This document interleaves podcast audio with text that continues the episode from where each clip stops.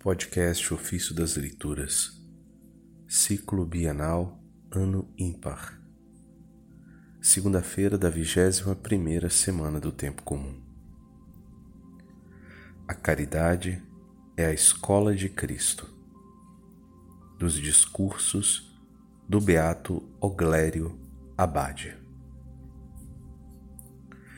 Nós, irmãos, que tomamos de Cristo o nome de cristãos, e de fato o somos, desprezados todos os bens caducos e transitórios, com os seus cegos adoradores, e desejosos de aderir somente a Ele, unamo-nos na caridade fraterna para merecermos ser chamados e realmente sermos discípulos daquele que aos seus apóstolos e a nós, por meio deles, deu este mandamento.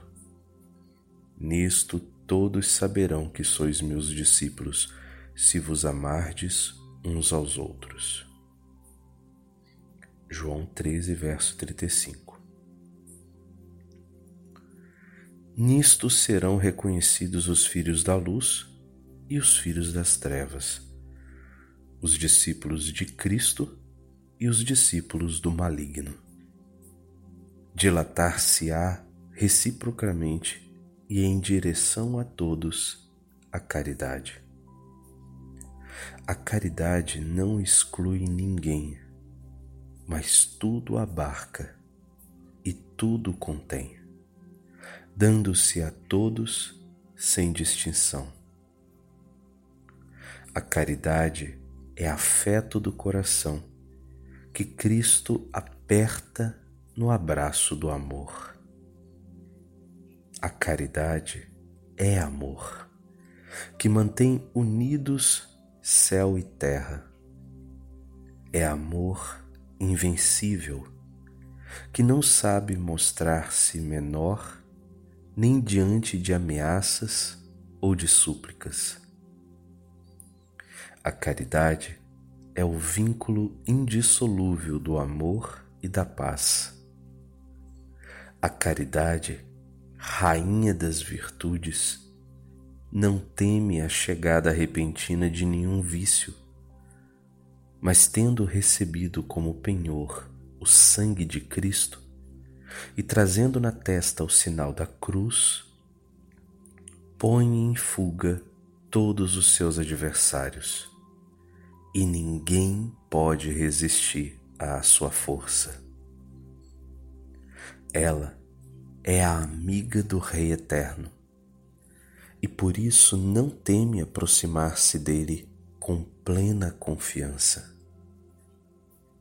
Se entre nós, irmãos, reinar esta Rainha das Virtudes, imediatamente todos, grandes e pequenos, saberão que verdadeiramente somos discípulos do Senhor.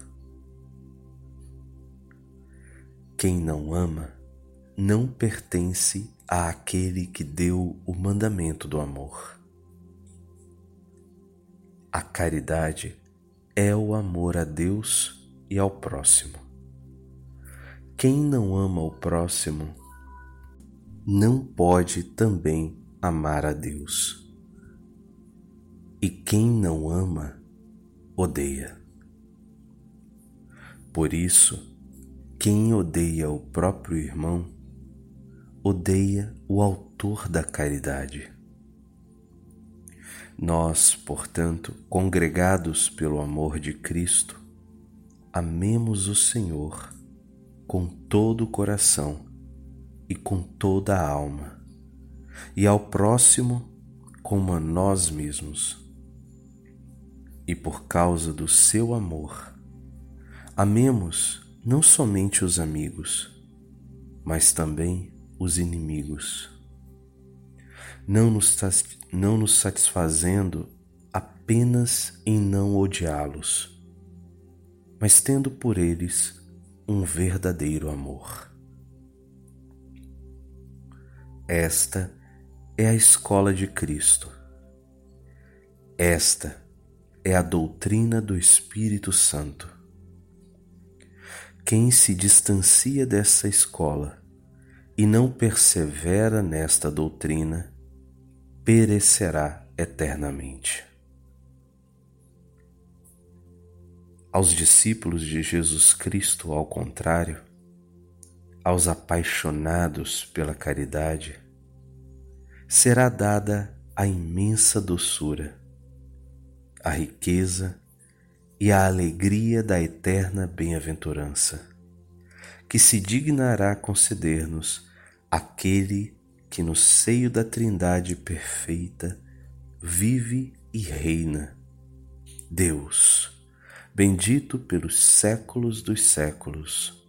Amém.